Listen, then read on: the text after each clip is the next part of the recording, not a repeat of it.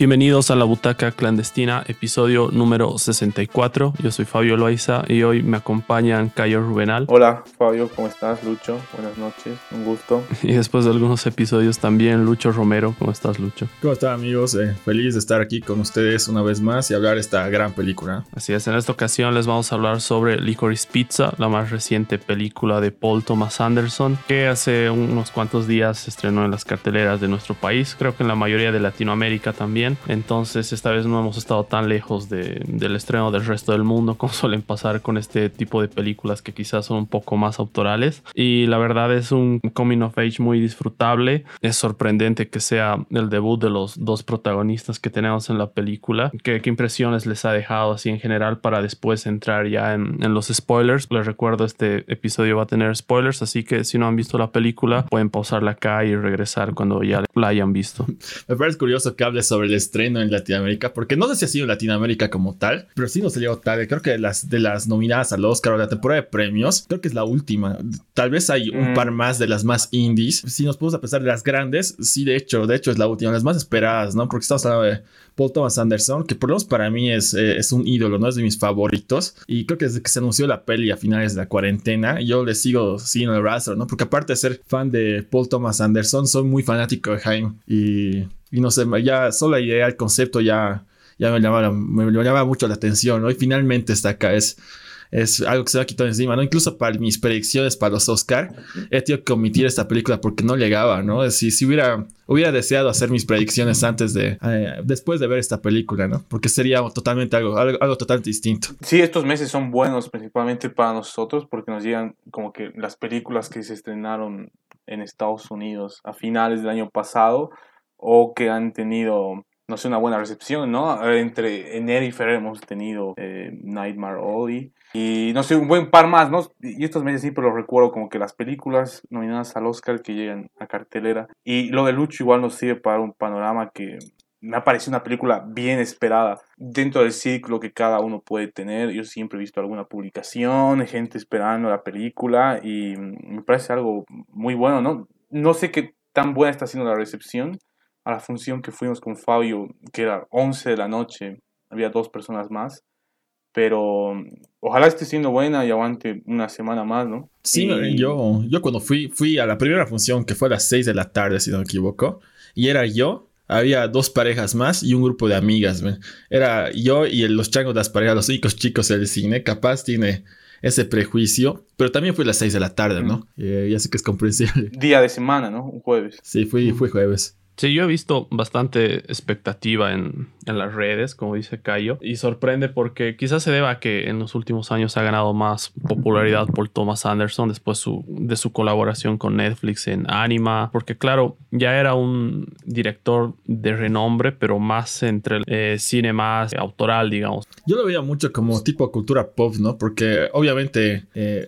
hay que hablar de Jaime, que obviamente ha dirigido sus videos musicales, pero ha dirigido muchos videos musicales que yo, que a mí me gustaba, ¿no? De, Fiona Apple, de, de, Radiohead, obviamente. Y casi, bueno, no todos, pero la gran mayoría de los videos de Jaime los ha dirigido en los últimos 10 años, ¿no? Y me parece curioso porque algo también que, que es hasta gracioso, es que si no se hubiera anunciado la película esa misma semana, con todo lo que se retrasó, yo lo hubiera visto en mi casa, porque justo ese mismo día que llegué de la cartelera, vi que se había filtrado en digital en ese, ese mismo día, ¿no? Y dije, pucha, más bien, porque verla en cine ha sido un, verdadero regalo, ¿no? Por más de que no sé cómo estará su, su taquilla, pero pero ha, sido, ha sido, eh, ha, valido totalmente la pena y se lo recomiendo mucho porque yo creo que por esta semana más debería estar en cartelera. Sí, yo creo que va a estar una semana más y hay toda esa anécdota de los cines, ¿no? Que hasta han anunciado dos veces, nadie sabe lo que pasa, dicen algo y después dicen otra, pero al fin es un regalo, yo creo que tener una película de Paul Thomas Anderson que, como dice Lucho,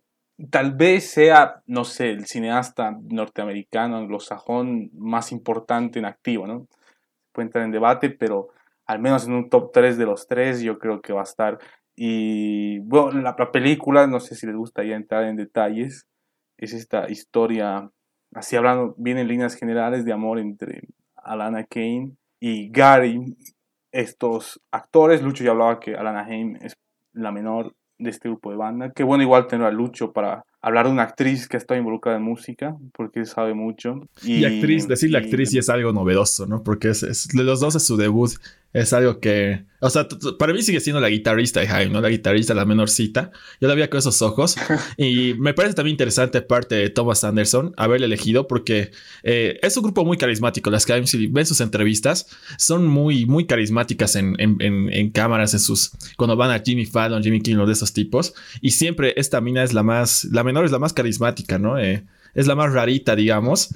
Y obviamente cuando dicen que Thomas Anderson ha escrito eh, su papel en base a ella, tiene todo el sentido del mundo. Eso, seguí carito. Sí, mira, yo te hablo sin haber escuchado mucho los, sin haber visto mucho los videoclips, pero no sé, para mí lo más destacable de la película son las actuaciones, hablando de esa fotografía increíble, el soundtrack, pero son personajes tan magnéticos, tan interesantes de ver, que se roban y a mí, Alana Haim, saliendo de esos estereotipos de Hollywood en la que todos son bellos y bellas, no es tal vez una chica que se adapte mucho a estos cánones, pero que a mí durante la película sí me ha traído bastante y es porque su personalidad es muy atractiva. Le decía a Fabio también, así off the record, que no sé, tiene un carácter como que un poco especial ella, ¿no? Pero igual está en esa encrucijada de estar pasando la adultez hasta los 30 y no sé, verse involucrada en esta serie de situaciones, además empezar a salir con, un, con una persona que apenas tiene ¿Cuándo tienen en la película? ¿18 16? No estoy muy seguro. El, personaje de Cooper Kaufman tiene 15 a cumplir 16. El actor tiene 19. Que, igual este personaje de Gary es totalmente pilas, ¿no? O sea, tiene un perfil muy distinto, pero no sé, es muy carismático y estos emprendimientos que hace a gente que conoce que esta vez emprendedora sabe que se siente muy, eh, muy real y no sé, la relación de la película lo lleva todo y eso que son desamores, ¿no? Son como encuentros, desencuentros y cada uno con su cierta cuota de tiempo en pantalla. Sí, mira, sobre eso, eh, justamente contrataron a Cooper, Cooper Hoffman, eh, eh, obviamente por la naturalidad, porque primero escribieron el papel en base a Lana, ¿no? Y en las entrevistas, en las audiciones, todos los actores eran muy profesionales a los ojos de, de Thomas Anderson. Y quería algo que se combine con el toque natural, el toque amateur, digamos, de la película con Alana. Y es cuando le hizo audicionar a, Cooper Hoffman, que en verdad ha sido otra revelación, ¿no? Ha sido... Eh, la química que tienen estos dos es alucinante.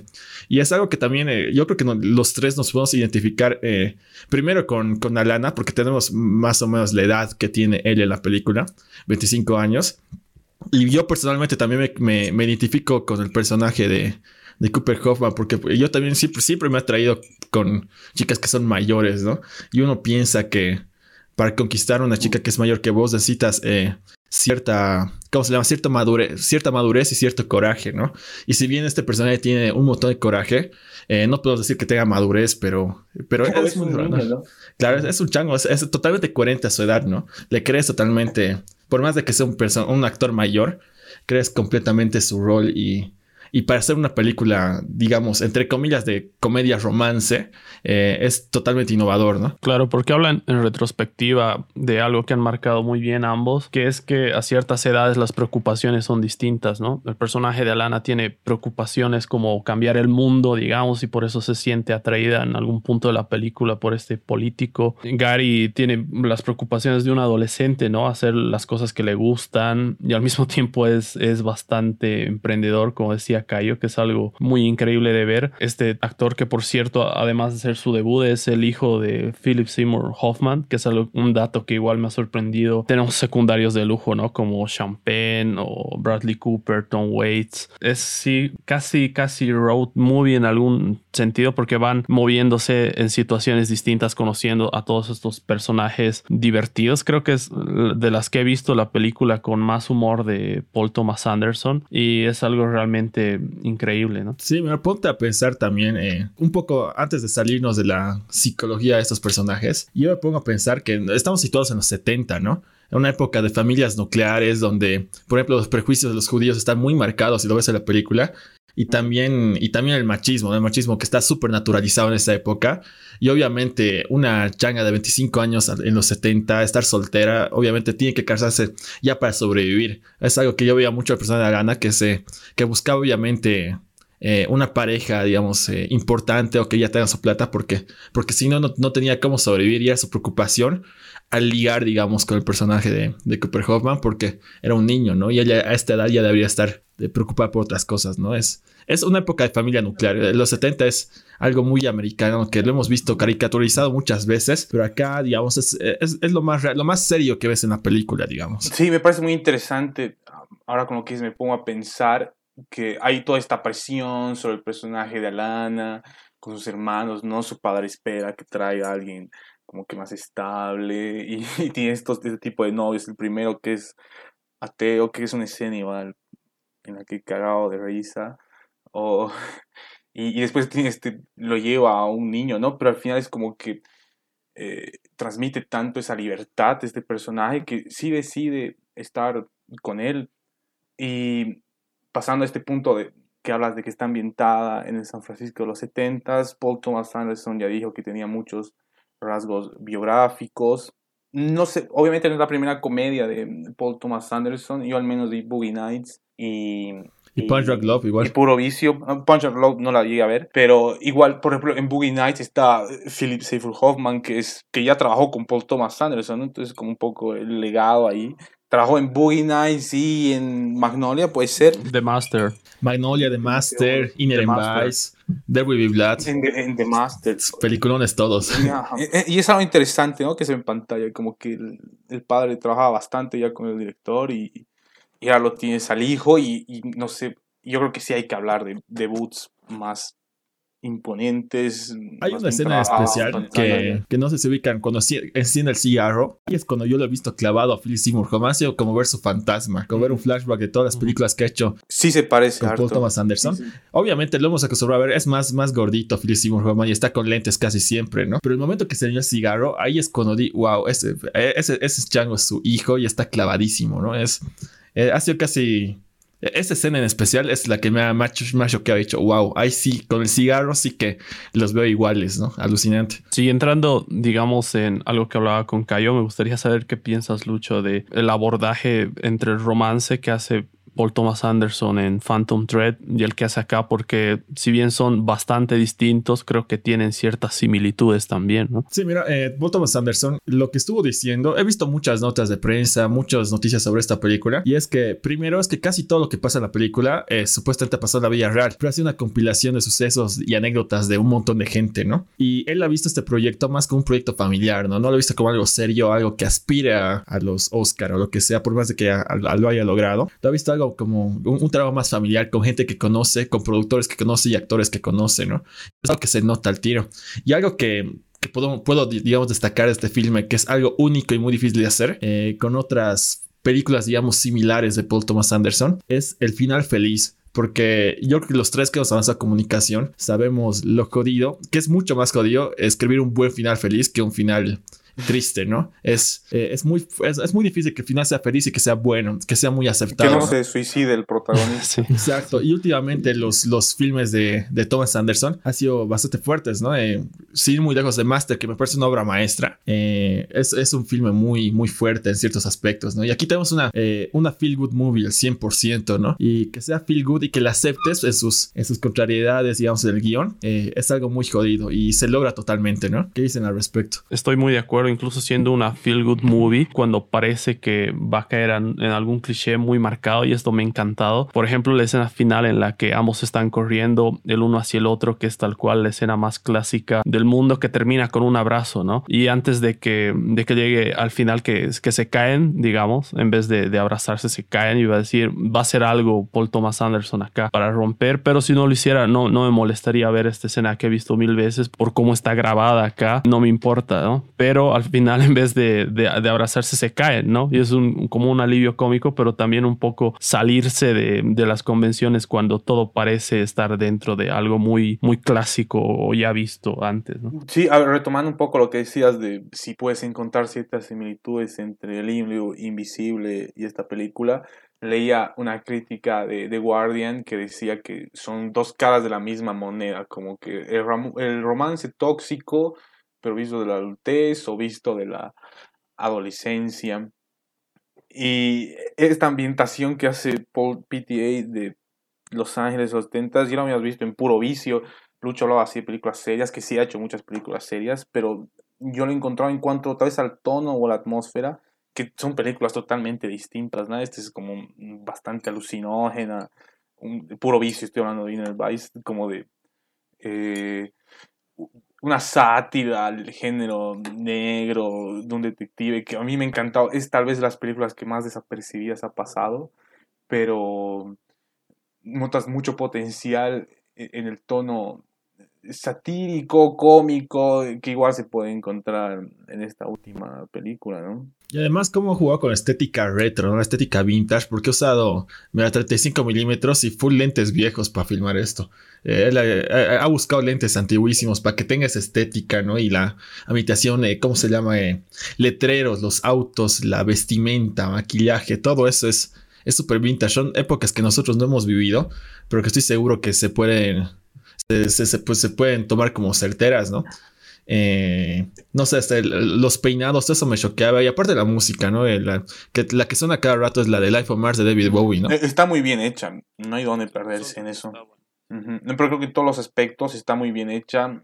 Y lo que decía Lucho, el diseño de producción está tan bien cuidado que no te das cuenta, ¿no? Pero cuando termina la película, por lo menos a mí me da la sensación de que sí he estado en ese tiempo como que habitando en esa atmósfera, en esa adaptación que nos ha querido llevar y en ese punto es un trabajo muy bien logrado y, sin ser tan rocambolesco, tal vez en los movimientos de cámara, ¿no? O una edición más cortada, más frecuente, y más notorias. Sí es una película tremenda, tremendamente bien hecha y que ya toca un poco con el cine clásico ahí, tal vez, ¿no?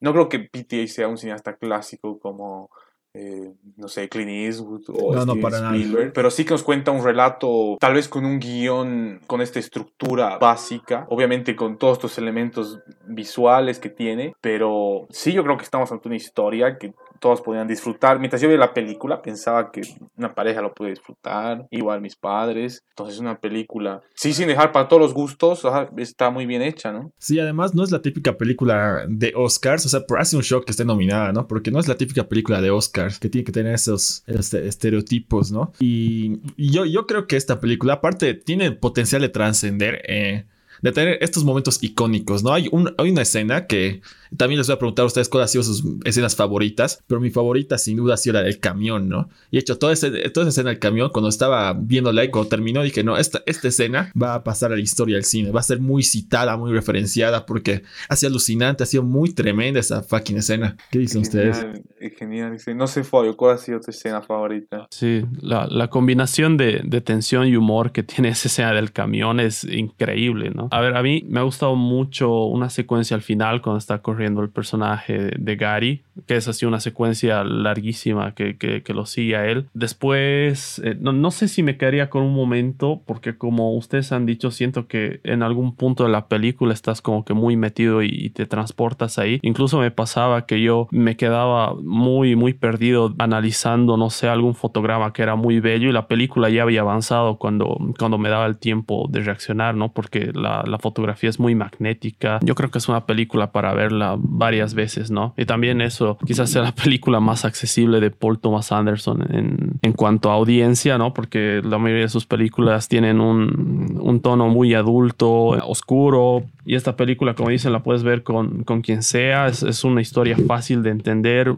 disfrutable y con personajes memorables, ¿no? Como el que decían de, de, Bradley Cooper o el de Champagne, que son añadidos que aparecen poco, pero cuando aparecen, no sé, es para, para cagar de risa y, ver el rango actoral que tienen realmente, ¿no? Sí, justamente voy a enganchar ahí que hablabas de los actores secundarios para hablar de mis escenas favoritas. Y a ver, como mención honorífica, pondría la de Bradley Cooper hablando con, el, con Gary, que es de las más divertidas. Y la que más me gustó, me tengo que quedar con la de Sean Penn cuando hace el truco de la moto. No sé, este es Jack Holden, que dicen que está inspirado algo en el productor William Holden. pero no sé. Y, pero yo siento a Sean Penn siendo muy Sean Penn, ¿no? O sea, aparte de lo que hemos leído toda la prensa, que es un tipo así extremadamente arrogante. y parte en la moto, uno, dos, tres, y, la persona lana se, se hace mierda. Y, después viene un plano hermoso, ¿no? Que es Gary corriendo, como la película nos muestra corriendo muchos, muchas de estos protagonistas, pero está Gary corriendo detrás de ella. Y no sé, mira, mis dos escenas favoritas son con actores secundarios, sin quitar, ya los he lavado a un principio, es increíble, pero para que nos demos cuenta, Tom Waits igual que se parte la misma escena, ¿no? Ahora que haces pensar eso contribuye más a que sea mi escena favorita. Pero qué reparto de lujo, ¿no? En secundarios. Sí, justamente, yo, yo digo que Bradley Cooper, el momento que aparece, se roba la película y hace que sea su película. Durante sus escenas, la película se trata sobre Bradley Cooper. Es alucinante ese personaje. Está muy bien hecho. Aparte que están, o sea, todos los, supuestamente todos los papeles están basados en alguien, ¿no? Y, y justamente todo, todo, cómo te intimida el porque todo, mi escena favorita que está en el camión eh, gira en torno, en un principio está en, torno a él, ¿no? Por más de que no esté, pues gira en torno al miedo que le tienes a ese personaje, pero al mismo tiempo al odio que le tienes, ¿no? El momento que hace mierda a su auto y se tiene que escapar. eh, e, eso, eso también contribuye demasiado. No, Bradley Cooper, te juro que ha sido de, mis actuaciones favoritas. Por más de que no haya sido protagónico, ha sido de, mis actuaciones favoritas de, de ese men. Lo hecho excelente. Y Sean Penn, como tú decías, eh, yo lo veía también mucho como Sean Penn por, por todo lo que se dice of the record de él, ¿no? Y este aspecto de la moto, ¿no? Alucinante. Y Tom Waits, es que siempre es un gusto ver a Tom Waits en todas las películas que hace. Eh, muy rara vez, eh, creo que nunca ha hecho un protagónico que yo recuerde, pero siempre que aparece igual se roba el show, porque ya, ya de por sí solo su imagen y luego su voz eh, es muy carismático el men, ¿no? la voz de Tom Waits es de las más reconocibles fácilmente en, todo, el, en todo el mundo y contribuye demasiado. Es, es, un, es un elenco de lujo, ¿no? Y aportando eso también, la familia de Alana, toda la familia, su familia real, ¿no? Sus hermanas están ahí, sus papás también, sus papás reales. a propósito, no sé si sabían eso. Y creo que también ha jugado un poco, por más de que sus hermanas sean secundarias, eh, tú, tú, ves en las entrevistas que es un poco de eso, ¿no? La más famosa de las Crimes es, es, la Daniel, es la, la, del medio, es la que canta sus canciones, ¿no? La que, era, la que siempre está fumando, exacto. La que siempre está fumando. La rubia es la mayor. Ah, y, siempre se la conoce por ser la misteriosa, porque es la más tímida de las tres, man. Y yo creo que Paul Thomas Anderson ha jugado un poco también con los estereotipos que tenemos, porque a, la, a, Daniel se la ve como una chica cool y en la película la ves como una chica cool, ¿no? Ya, ya, este la ves como la, la, mayor, justamente, ¿no? La más alta, todo eso. Y se ha jugado con eso, o sea, eh, yo por eso hice una publicación en Facebook hace, creo que ayer o anteayer, diciendo que ahora los videoclips de Jaime son canon porque, porque en verdad es como si estuvieras viendo a ellas interpretando, no una biopic, ¿no? Pero están interpretando a ellas mismas. Es algo que yo también aplaudo mucho a, a Paul Thomas Anderson, que ha podido saber leer a sus, a sus actores, ¿no? Para escribir en base a sus actores, porque muchas veces vemos, este papel está basado en el actor tal cual, pero pero lo, los notas muy, lo notas muy forzado, ¿no? Y aquí yo te puedo dar mi. Ah. Te, puedo, te puedo poner mis manos al fuego en que, en que lo ha logrado y lo ha logrado bien, ¿no? como dices, es un guion original, ¿no? Pero, y mucho te dice lo que nos estás contribuyendo de que ha dirigido casi todos sus videoclips y seguramente le ha ido siguiendo de cerca es muy difícil creer que este es un guion original en cuanto a, no se parecen personajes que seguramente han tenido, y cuando le dan los guiones así, un backup de 500 páginas pareciera, porque son muy naturales tus desenvolvimientos, creo. Sí, no dudo que hayan habido escenas eliminadas a cagar de esta peli. De seguramente van, a soltarlas, porque seguramente hay más. Considerando el formato, ¿no? De ser eh, escenas cortas o varias, una compilación de sucesos que obviamente se van construyendo hacia el final, hacia la historia de romance, todo eso. Pero son, no diría que sketches, pero son escenas cortas que yo creo que he ido acumulando y ya terminan un corte específico, ¿no? Pero como sea, es, es alucinante lo que se ha logrado. Y contribuyendo a esto igual de PTA grabando videoclips, la música está hecha por Johnny Greenwood y aquí seguro Lucho y Fabio después van a poder ayudar, que es eh, miembro de Radiohead, ¿no es cierto? Que bueno, igual eh, este año, bueno, esta temporada se ha mandado un soundtrack con Spencer increíble, pero es alguien también que va trabajando con eh, constantemente con Paul Thomas Anderson. ¿Y tú, Fabi, has visto un corto disponible, no? O, algún videoclip, algo así con Radiohead, con PTA. Sí, vi Anima, que es con Tom York, digamos, que está en Netflix. No, sé si sigue, cuando, cuando lo vi todavía estaba por ahí, está por ahí, Lucho sabe si está, que es como danza contemporánea, es corto y es, es, buenísimo. También ha trabajado, digamos, en la banda sonora de Phantom Thread y bueno, en varias de Paul Thomas Anderson. Spencer, como decías, que ni bien llegué ayer de ver la peli, fui a buscar quién ha hecho la música, ¿no? Porque la música de Spencer, cuando ya hablemos en, el episodio, es una de las cosas más sorprendentes que yo, yo he visto a nivel de banda sonora en este último año. Y no sé si está nominada al Oscar. Creo que no, ¿no? Está en Mejor Actriz y creo que en Mejor Guión. Algo Mejor Actriz. Bueno, es una pena porque e, esta banda sonora para mí, al menos de las pelis que he llegado a ver que están nominadas, es la mejor, ¿no? Bueno, no, no sé si lo he mencionado, ¿no? Pero, pero la película tenía otro título. Eso también me ha gustado porque el título Licorice Pizza hace referencia a una, una tienda de discos, ¿no? Que yo pensaba que, que la música como tal, eh, la disquera, iba a tener algo, algo que ver en la película, pero no ha sido más por ponerle, por ponerle un título llamativo que tampoco me molesta, ¿no? Porque suena, suena muy bien, ¿no? Y la película, su ¿Se título. menciona Licorice Pizza a lo largo de la película? Eh, creo que en ningún momento. Si no, creo que en ningún momento. Mm. Pero el título de trabajo era Soggy Bottom, que es el, el nombre de la, la, empresa de colchones que tiene el men, ¿no? Eh, en un principio. Mm. Y, o sea, yo, yo la, la, tenía guardada todo eso. Recién el momento que salió el primer tráiler, se dio su título oficial, porque su título de trabajo fue Soggy Bottom. eso, creo que mis apuntes es es todo lo que tengo, pero, pero mira, eh, no sé cuándo vas a soltar este podcast, yo voy a subirlo lo antes posible. Eh, a los que nos estén escuchando, es que también es jodido decirlo ya cuando vamos a hablar de los full spoilers, pero es algo que tienes que recomendar, tienes que, tienes que, tienen que tratar de verlo en el cine, ¿no? Yo le he tratado de convencer a mi, a mi padre que vaya, a todo el mundo. De todas maneras voy a dar una reseña sin spoilers, pero es necesario verlo. Incluso el que ya la ha visto en pirata o, o de manera bueno, si puedo decir pirata. Puedes decir, y yo creo que tienen ganas de verla en pantalla grande, porque es una película que se merece. Y, si me permiten finalizar, preguntarles cuál es hasta ahora su película favorita de PTA. Yo sin haber visto Magnolia, ni Punch Drag Love, ni Heart Eight. A ver, Fabio. Para mí es Magnolia. He visto, creo que poco más de la mitad, me faltan varias, pero de las que he visto, Magnolia realmente me ha volado la cabeza. Dura casi cuatro horas, creo, y aún así es una, película que quiero seguir viendo todas las veces que pueda. Mira, para mí, eh, eh, voy a hacer un lado Licorice Pizza porque es la más reciente y obviamente tengo el gusto a flote, ¿no? No quiero. No, no, quiero tener ese prejuicio de Licorice Pizza porque capaz ahorita la puedo elegir como mi favorita. Pero también es jodido elegir. A ver, primero te decir las que me gustan más. Está The Master, Magnolia y Inherent Vice. Y tal vez There Will, Be Blood, pero esa es de las, de las menos comerciales, porque es, larguísima, es, épica esa, ¿no? Es, es muy larga, es muy difícil de digerir. Bueno, igual Inherent Vice, que es un film súper linchiano, digamos, es muy difícil de digerir y no es para todo el público. Pero me quedaría con Magnolia y The Master, eh, en primer lugar ahorita. Son mis, mis favoritas, yo creo. Interesante. Igual haría un empate entre There Will Be Blood como dices, una épica del deceso de un ser humano increíble. Y Inherent Vice también. Ajá, justamente por mi gusto al género negro y cómo juega con eso Paul Thomas Anderson. Y su última película antes de Licorice Pizza fue Inherent Vice, eh, ¿verdad? Phantom Thread. Bueno, fue Phantom Thread. Phantom Thread. Oh, que igual es un peliculón. Que te puedas a pensar el cambio de géneros, bueno, la versatilidad de géneros que tienes también para digerir, para dirigir, perdón, es, es alucinante porque son películas, obviamente tienen sus hilos conectores, pero también son películas muy distintas, ¿no?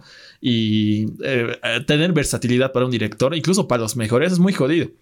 Por eso a los, eh, por ejemplo, de David Lynch, cuando vemos una película que se parece a sus películas, digo, esto es estilo Lynch, ¿no? Pero Paul Thomas Anderson es, ya es muy jodido eh, catalogarlo en un género, ¿no? Es tiene esta versatilidad que es verdad para apreciarla. Y es, aparte es joven el menos, eh, tiene, tiene todavía un futuro enorme por delante para, para mostrarnos, ¿no? Eh, sí, tiene cuarenta y picos, ¿no? Esa sería contemporánea a Fincher o bueno, Nolan tal vez, pero yo creo que lo que hace, lo hace oro, ¿no? Está todo tan bien contado, tan bien hecho, que es difícil encontrarle pegas a lo que ha hecho y donde se ha metido no es decepción. Sí, totalmente. Yo me he convencido de la versatilidad que tiene, porque como les digo, creo que esta es la película con más humor que he visto de él. Había visto puras con personajes oscuros, There Will Be Blood, The Master, Magnolia. Entonces, ver este, este cambio, creo que Punch Drop tiene algo de, de comedia también, ¿no? Pero para mí verlo por primera vez en un género que esté un poco alejado de personajes que, que realmente están jodidos de la cabeza, eh, es, es refrescante y habla mucho del director, ¿no? No sé si está nominado o no, pero para mí sería una merecidísima nominación. Sí, la mejor película, no sé si ahorita es la favorita de ustedes. Mi favorita hasta el momento era Drive My Car, pero ahora estoy teniendo como un dilema, ¿no?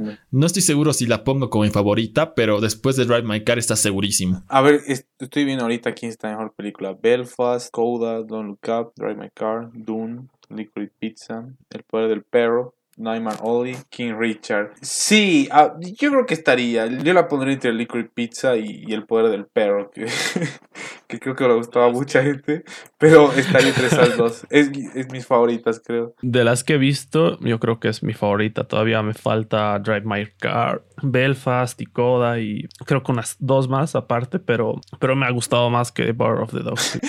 Habrá que comentarla pues en, en vivo los Oscars si se animan. Estaría increíble, obvio, hacer algo al vivo. Sí, sí, de una. También hacemos algún tipo de apuesta, ¿no? Obviamente no dinero, pero algo interesante para ver que, cuáles se cumplen y cuáles no se cumplen. Una penitencia, sí. No, haremos en cada sección y el que tiene más puntos, no sé, nada. Falta un mes, ¿no? Para el Oscar, pero es increíble. Creo que es 13 o 23 de marzo. 13 o 23, no estoy mm. seguro. Pero es eh, una, ver si falta unas buenas dos o tres semanas, y así que que hay que ver. Vean todo, vean todo para no, no perder su platito. Sí, lo único que me faltaba. es que me acuerdo era 27. Eh, tal vez, tal vez yo estoy patinando. Pero mira, yo de las que. Yo he visto casi todas. Alguna que no he visto ha sido las de documentales, quizás que me falta, y cortometrajes, ¿no? Las que tal cual eh, las ven casi nadie, ¿no? tres críticos. y, no, no, no, no, quiero despreciar esos géneros, pero. Porque son menos accesibles, obviamente. Exacto. Por su accesibilidad es muy jodida. Pero tiene que pensar que, que sea tu favorita no significa que, que, que sea como los Oscar. Yo por eso hice mis predicciones eh, diciendo cuál creo que va a ganar y cuál debería ganar. Cuando vean, está, está, el video ya por si acaso en mi canal y van a darse cuenta que yo pienso mucho pensando tipo Oscar, ¿no?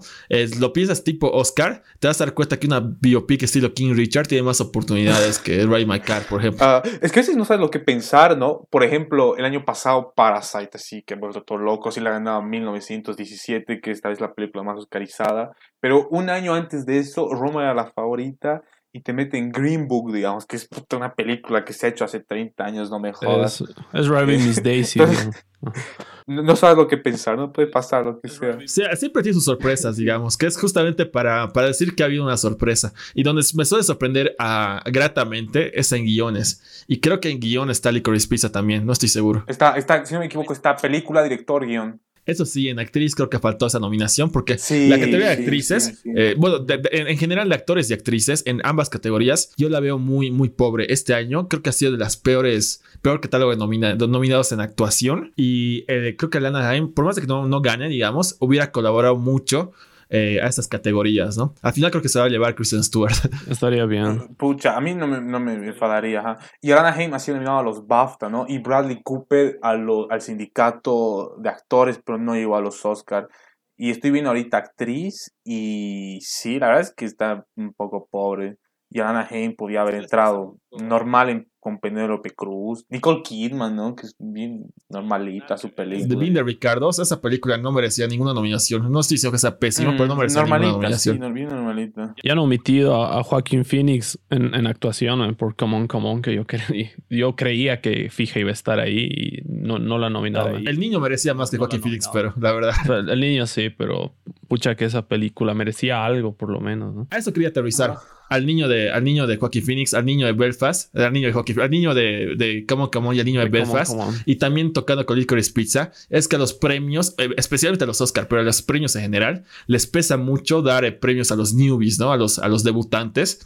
Y para que no sean no sé si para que no se les suba o no sé por qué, pero les pesa muchísimo dar a los nuevos, a los debutantes, y siempre por eso crean esa categoría de mejor debut o premio revelación. Algunos premios, ¿no? Los Oscar obviamente no, pero algunos premios prefieren darles eso a darles la mejor actuación. Es, cuando es un caso demasiado evidente, ya no tienen de otra y recién les tienen que dar, ¿no? Pero pero les pesa mucho dar a los newbies. Sí, eh, los BAFTA tienen esto de Rising Star, ¿no? Los Critics' Choice igual. El Oscar no, pero suelen estar aparte.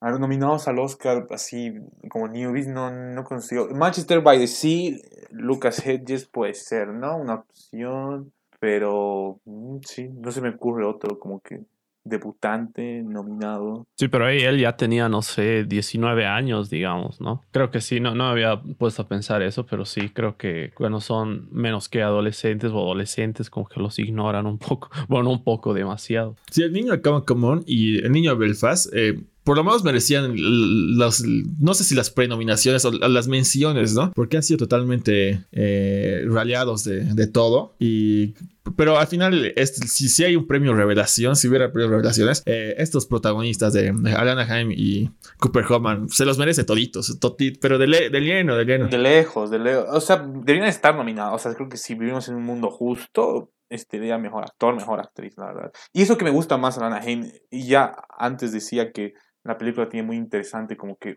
un momento uno es protagonista, después otro, después cómo se combinan, pero a mí me ha gustado mucho más el personaje de Alana. Completamente, es que también eh, a Cooper Hoffman lo ves como... Eh, no poco creíble, pero un poco menos realista por, por su seguridad, ¿no? Porque es un tipo demasiado demasiado particular, con demasiada seguridad para hacer que todo salga, demasiado entrador, pero le queda bien, o sea, a su forma de actuar, le queda, ¿no? Esas sonrisas que tiene, esos los charles que tiene, no son incómodos. con otros actores, yo me imagino que esas escenas hubieran sido muy incómodas, muy de que haya que terminen, por favor, ¿no? El momento que se miran, que se joden, no sé, pero, pero aquí es, creo que 100% el mérito de, de Thomas Anderson, ¿no? De lograr de que esto se vea bien, que sea natural, que sea justo. Los momentos cuando se está tomando la mano y cuando le quiere agarrar su teta, ¿no? Esas cosas son y lo piensa, ¿no? Sí. No, y además, es una escena chistosa, pero también, o sea, muy real, digamos, porque el tipo es, es, es niño, es natural. Está así como en un punto de ebullición sexual, la tiene ahí y la piensa, ¿no? debería tocarla o no, y al final no lo hace. Este momento también que no hemos hablado, este momento de celos, que para mí cualquier producto de romance suele ser mis favoritos porque son los momentos más reales de impotencia. Que primero lo tenemos cuando Alana se, se arregla con su cuate, ¿no? Al principio de la película y tiene ese momento que quiere irse a su casa y luego se hablan por el teléfono, no se dice nada. También una escena y quizás se muy buena.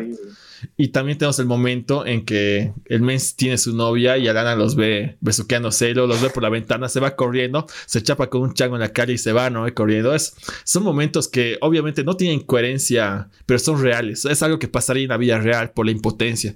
Uno cuando está en esos momentos de, de, celos, de impotencia, no piensas en tus reacciones, ¿no? Y es algo que también hay que aplaudirle, ¿no? Es, eh, son momentos que dices, wow, wow, es algo bastante fuerte y sin decir una palabra contribuye esto de que es una película extremadamente real, que te crees todo lo que está pasando y por eso igual requiere tu atención, ¿no? He visto un poco parecido a Drive My Car en esta parte de que cada avance te dice algo, o sea, no hay ningún diálogo que esté de más, todo contribuye como un punto final, ¿no? Y eso es obviamente las actuaciones, pero la dirección y el guion hacen que sea así una triada perfecta, digamos. Y aparte que hay muchas cosas de las que no hemos hablado que, que obviamente tampoco es para profundizarlas, ¿no? Pero en segundo plano, la película es, es, históricamente muy coherente, ¿no? Con esa crisis de la gasolina que ha habido, lo que ya dije de las familias nucleares y los estereotipos de los, de los judíos o de lo que sea, el, machismo que lo ves desde la escena de la primerísima escena, ¿no? Las escenas extensas también de la primera escena es alucinante, cómo está filmado todo el Mientras están caminando. Eh, no sé, es, una película que se la puede desgranar y le puedes seguir sacando cosas para el rato. Y es por eso que yo creo que va a ser una película muy citada en los, los próximos 10 años. Como dices, es que hay, todo está tan bien hecho, no se olvida de ningún detalle. El contexto histórico está bien, eh, los aspectos técnicos están bien, los diálogos están muy bien, la música está muy bien. Eh, esta ambientación igual con actores está muy bien. Ellos igual son actores también, ¿no? Entonces esta mete referencia, que ningún rato se siente como que muy forzado, como que, como que el director quiere. La escena de la audición es, es, alucinante igual, ¿no? Cuando dice tienes que decir que sí sabes hacer todo, ¿no? Y el momento que dice que quiere posar, que puede posar desnuda, el tipo se emperra y se va. O sea, son momentos que, mira, por más de que nosotros apreciemos todo, todo el valor técnico de la película, el valor histórico, hay gente que le chupa un huevo y que aún así va a amar esta película por esos momentos, ¿no? Que es, es, entretenida. El valor de entretenimiento es, es lo más enorme. difícil de hacer. Es lo más Exacto. difícil de hacer, como dice. Que tenga todos los valores excelentes y que aparte sea entretenida. Eh, sigo, sigo volviendo a la escena del camión. Es, es muy difícil, ¿no? Para, para, los directores de culto, porque tú ves esta película eh, nominada a los Oscar y por más de que para muchos sea ya tengo que verla, para otro grupo de personas es puta, si es de los Oscars me va a aburrir y prefiero no gracias, ubicas. Eh, y este este tipo de película que encaja para todos, ¿no? Y que es, eh, sería muy difícil buscarle argumentos negativos. Que quizás los tiene, yo, yo puedo decirte, tal vez un par, digamos, pero, pero que ni siquiera los voy a mencionar porque no los considero relevantes, ¿no? Ah, porque es un podcast muy bonito igual. Sí, está bien. de todos modos, eh, creo que en líneas generales, no sé, Phantom Thread me deja una mejor sensación. No, diga, no digo que Liquid Pizza me deja una mala sensación, pero tal vez me gusta más la atmósfera que eh, Paul Thomas Anderson nos da en Phantom Thread. Sin decir, obviamente Liquid Pizza es de mis pelis favoritas del año y demás, pero eh, no sé, creo que Phantom Thread me parece una mejor película. Pero ya entrando a debate innecesario y largo, tal vez. Sí, yo o sea, tengo que digerirla para ver si es de mis favoritas, ya sea del año, ya sea de Paul Thomas Anderson. Cuando, como lo he visto hace menos de una semana, eh, creo que voy a estar muy sugestionado, ¿no? Prefiero dejarla pasar, cómo evoluciona en mi, en mi cabeza. Esa volviendo la pena, ¿no? y aparte estoy seguro que la voy, a volver a ver porque es una película que, que, la puedes volver a ver sin que te joda, ¿no? Es, tiene ese valor eh, que es muy pocos productos tienen. Mm, es muy cierto, sí, yo estoy loco por volver a verla y peor cuando recién la acabas de ver, ¿no? No es que tenga muchas ganas, pero yo estoy loco por volver a verla. ¿Vos, Fabio? Sí, tengo, tengo muchas ganas, sobre todo porque llegamos un poco tarde, pero, pero quiero verla dos, dos o tres veces porque de verdad es em, todo lo que decía, ¿no? Es coherente, muy bien realizada y además entretenida, que es muy difícil conseguir algo que pueda juntar todas esas cosas también. Y bueno, eh, que, nos haga hablar también de, las nominaciones y de la temporada de premios, habla un poco del impacto que ha tenido sobre nosotros, ¿no? De que sentimos que por la experiencia que hemos vivido al, verla merece más nominaciones o, o, más reconocimiento, quizás no precisamente de la academia, pero sí más reconocimiento del público también. Claro, es su labor, ¿no? Difundir buen cine. Antes de, cerrar, Lucho, eh, deja tus redes para los nuevos seguidores que tenemos, para que vayan a seguir tu blog y, tu canal de YouTube y también los streams, ¿no? Bueno, eh, son muchas redes, pero las principales yo diría que es el canal de Twitch, que es twitch.tv barra boca eh, donde anuncio todo es mi Instagram, arroba lucho666, pero todas mis redes en general, incluyendo Twitter, incluyendo mi canal de YouTube, están en bocasalada.org. Entra a mi página web y ahí van a encontrar los enlaces para todito, ¿no? Y es, eh, voy actualizando todas mis redes con diferente contenido. Para los que quieran, en YouTube subo, resubo mis directos bien editados. En Twitch hago los programas en vivo. En Instagram y en Twitter, especialmente en Twitter, voy comentando cualquier cosa que veo o hago, ¿no? Si veo una película o un capítulo X y me parece bueno, me parece malo, ese rato lo comento y estoy bastante activo últimamente en redes. Si quieren pasarse, es bocasalada.org, tal como se escucha. Así que ya saben, pueden visitar a Lucho en todas sus redes. Y para mí no hay publicidad. La, la, la, la, Ramona, la ramonacultural.com. no, es mentira.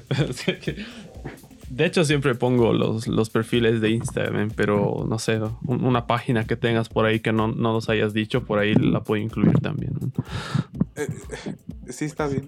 Buen, súper. Y bueno, este fue nuestro episodio dedicado a Licorice Pizza. Gracias por escucharnos. Yo soy Fabio. Yo soy Lucho. Y yo Cayo. Gracias por escucharnos. Abrazo.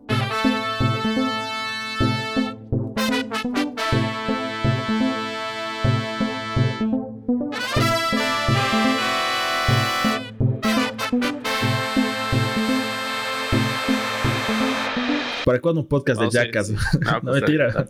Es que hacemos programa de todo ahora. No, pero sí, hasta que los podcasts a, a, Yaka sería, sería ya todavía una parodia, ¿no? Así hablar de la fotografía. Igual eh, lo de los Oscar y, y, lo de Batman también, ¿no? un especial de, los Oscar con predicciones. Eso. cosas así. Porque tenemos que ver también las que no han sido nominadas, que siempre es lo, que más da que hablar los Oscar, ¿no? Las que no han entrado. Y yo ahí sí tengo unas quejas, por lo menos una queja principal que ya les voy a ir comentando. Y obviamente cuando vean, van a ver Batman el miércoles.